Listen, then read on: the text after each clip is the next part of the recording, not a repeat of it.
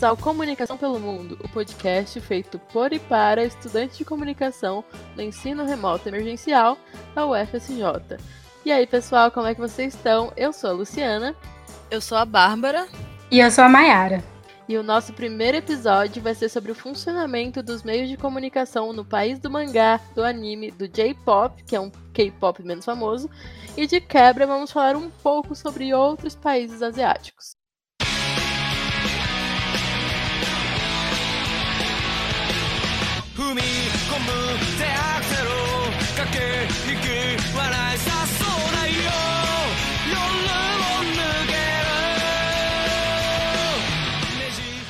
Então, pessoal, o sistema público de comunicação do Japão é bastante robusto, consolidado e pouco fragmentado. Por lá, a NHK é a corporação central.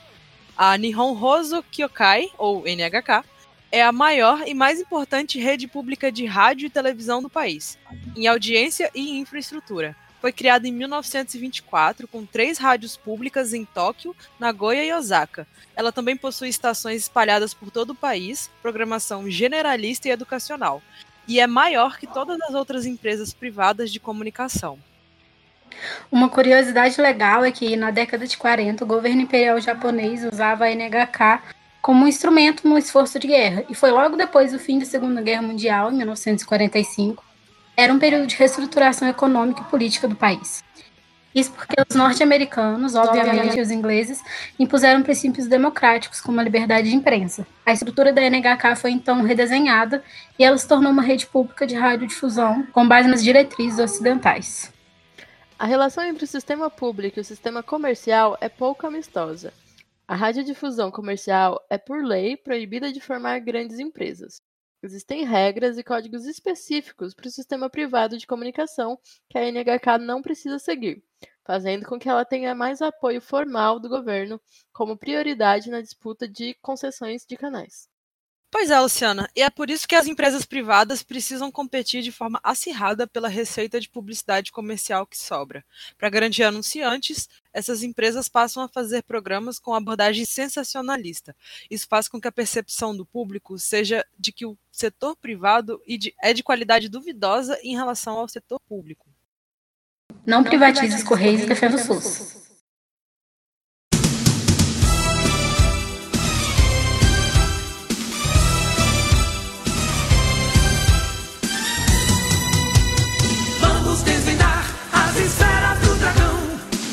Maior mistério que já vi. Vamos decifrar as esferas do dragão. O monstro desconhecido mora ali. A estrutura da NHK é gigante. Em, 2000, em 2007, ela operava com os canais TV NHK General, NHK Educational e NHK World Premium, que distribui conteúdo audiovisual a estações estrangeiras de TV a cabo.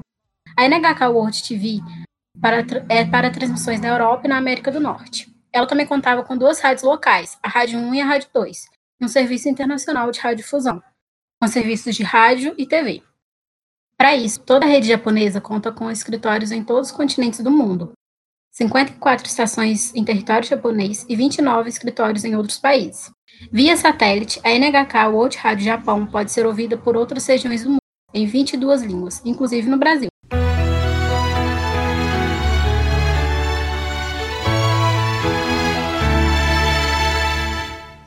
Os destaques deste sábado, dia 28 de novembro.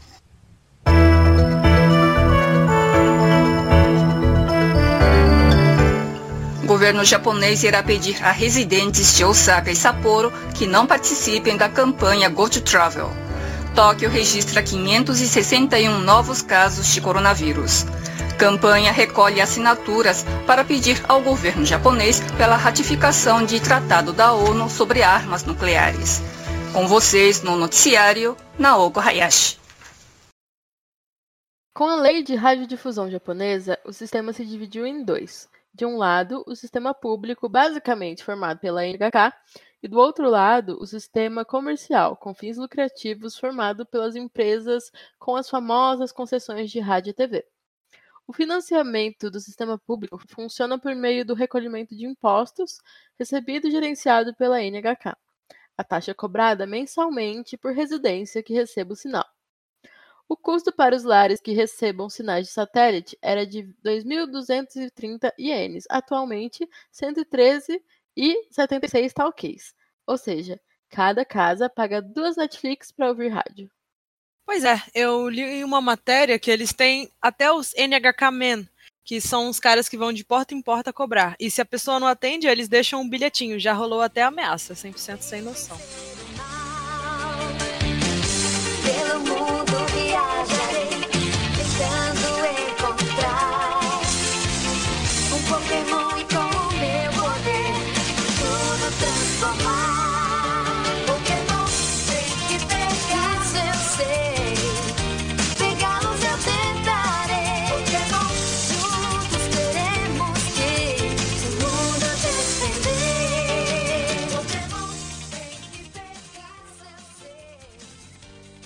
Muita gente fala dos programas bizarros que rolam na TV japonesa, mas a programação da NHK geralmente é dividida em várias áreas, como entretenimento, esportes, educação, cultura, história e jornalismo.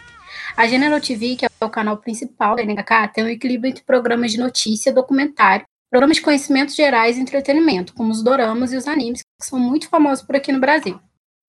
A Educational TV é basicamente a TV Cultura do Japão. É conhecida por lá como ETV e conta com programas educacionais para crianças e até para idosos. Rola aprendizado de língua estrangeira e funciona como complemento do currículo escolar. Tem também notícias de caráter educativo e conteúdo em linguagem de sinais. E já a NHK World tem um pouco de tudo, além de distribuir o que é produzido pela NHK ao mundo. A Rádio 1 tem uma linguagem mais fácil e um público mais amplo. Por lá rolam informações cotidianas, notícias e entretenimento. A Rádio 2 tem um caráter mais educativo para diversas faixas etárias, tem reportagens, conteúdos baseados no currículo escolar, ensino da língua japonesa e programas em outros idiomas para estrangeiros que vivem no Japão. E por último, a FM Radio é de conteúdo musical, mas em casos de desastres e emergências no país, como terremotos, ela muda para um perfil informativo. Além disso, a NHK conta com os canais do BS e o BS High, com sinal digital, e eles são voltados para arte e cultura.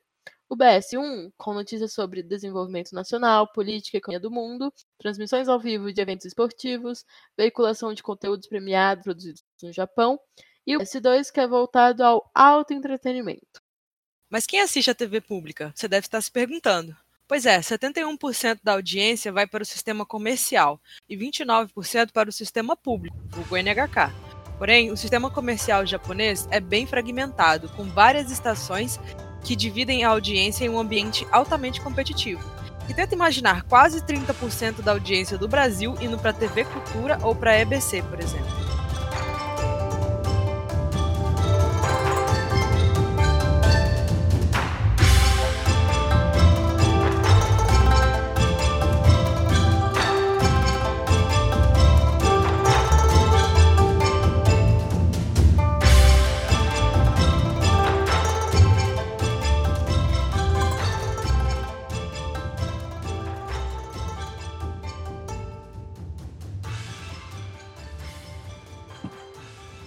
É, mas nem só de Japão se vive Oriente. Na faculdade, a gente aprende quase exclusivamente estudos em comunicação vindos da Europa. A influência eurocentrista presente em todo o Ocidente faz com que muitas vezes a gente menospreze a produção de conhecimento oriental, o famoso etnocentrismo. Estudos em comunicação têm uma grande tradição na Ásia e contribuíram muito para o que a gente sabe sobre as mídias em massa do continente. Porém, quando o assunto são sistemas e políticas de comunicação, o número de estudos divulgados no Ocidente é limitado. Inclusive, um dos principais motivos para isso é a diferença entre os próprios sistemas políticos. As teorias de políticas comunicacionais feitas para caber nos sistemas ocidentais não se aplicam aos processos históricos asiáticos. Na China, a grande mídia é vista como ferramenta política do governo comunista e a maior parte da comunicação pública nada mais é do que propaganda política governamental. Os meios de comunicação por lá são os ouvidos, olhos, boca e língua do Partido Comunista e do governo e do povo. O Partido Comunista demanda da mídia submissão, a manutenção da forma correta da, opinião pública e a promoção dos objetivos centrais do socialismo.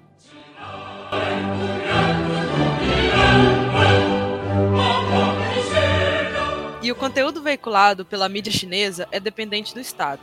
Antes que os portais privados de notícia online como Sina, Sohu ou NetDAS começassem a operar nos anos 90, todas as organizações ou empresas de mídia na China eram de propriedade do Estado ou estavam sob seu controle.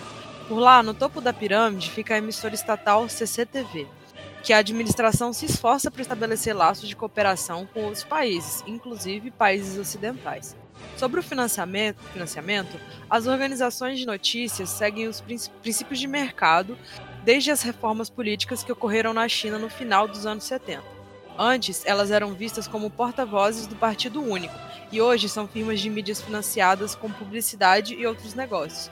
Por mais que essa reforma da mídia orientada pelo mercado tenha mudado o modelo de financiamento das organizações de notícia, a participação no capital das Outro desenvolvimento interessante é a proliferação da chamada hoje. selfie. Esse é um lance que envolve uma única pessoa agindo em plataformas populares como o chat, que é tipo o WhatsApp de lá, já que as redes sociais que são comuns por aqui são proibidas.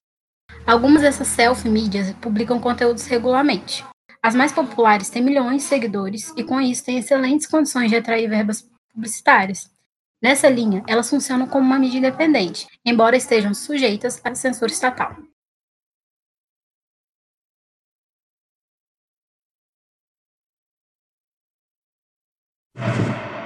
Outro lugar da Ásia que também não é muito é a Índia.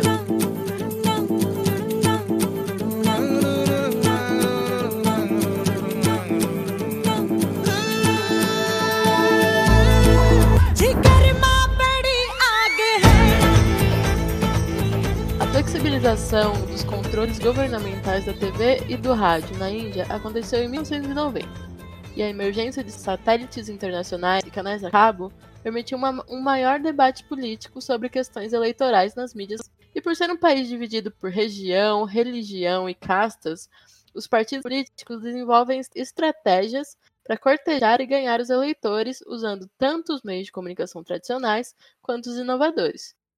Por lá, o que funcionava era primeiro entreter e depois informar.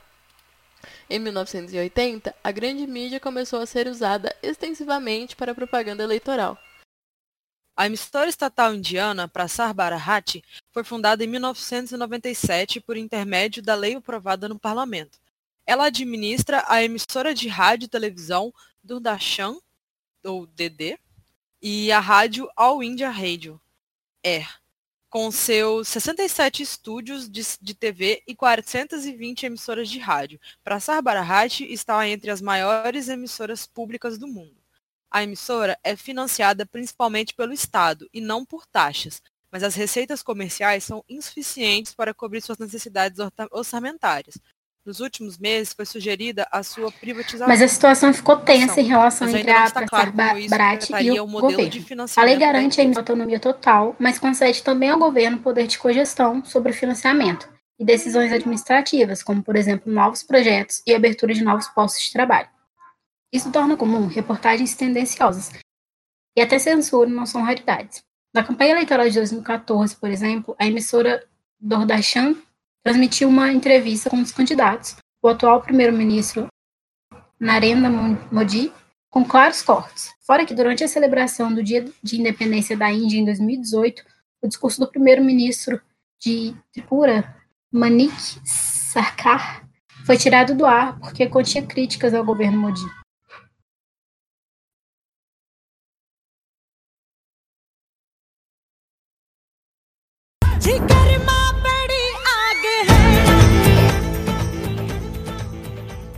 Plot twist: parte da Rússia também é Ásia. E por lá, todos os meios de comunicação são puramente estatais ou privados. Mas os privados também se encontram sob o controle do Estado, tendo em vista que a propriedade privada na Rússia só pode existir com a aprovação do Estado.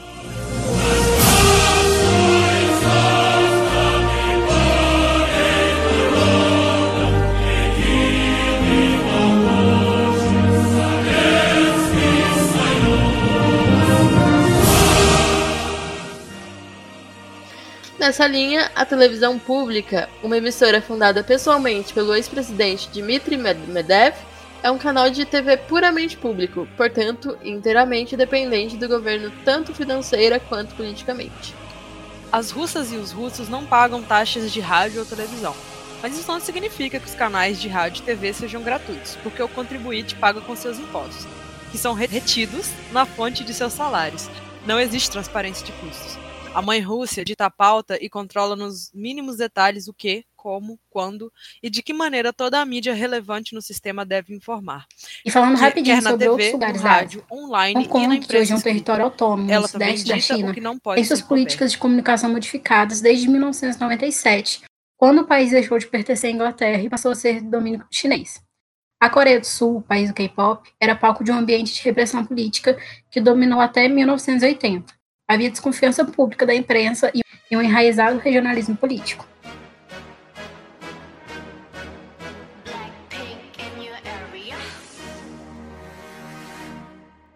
보란 듯이 무너졌어 바닥을 뚫고 저 지하까지 엊그처럼 잡겠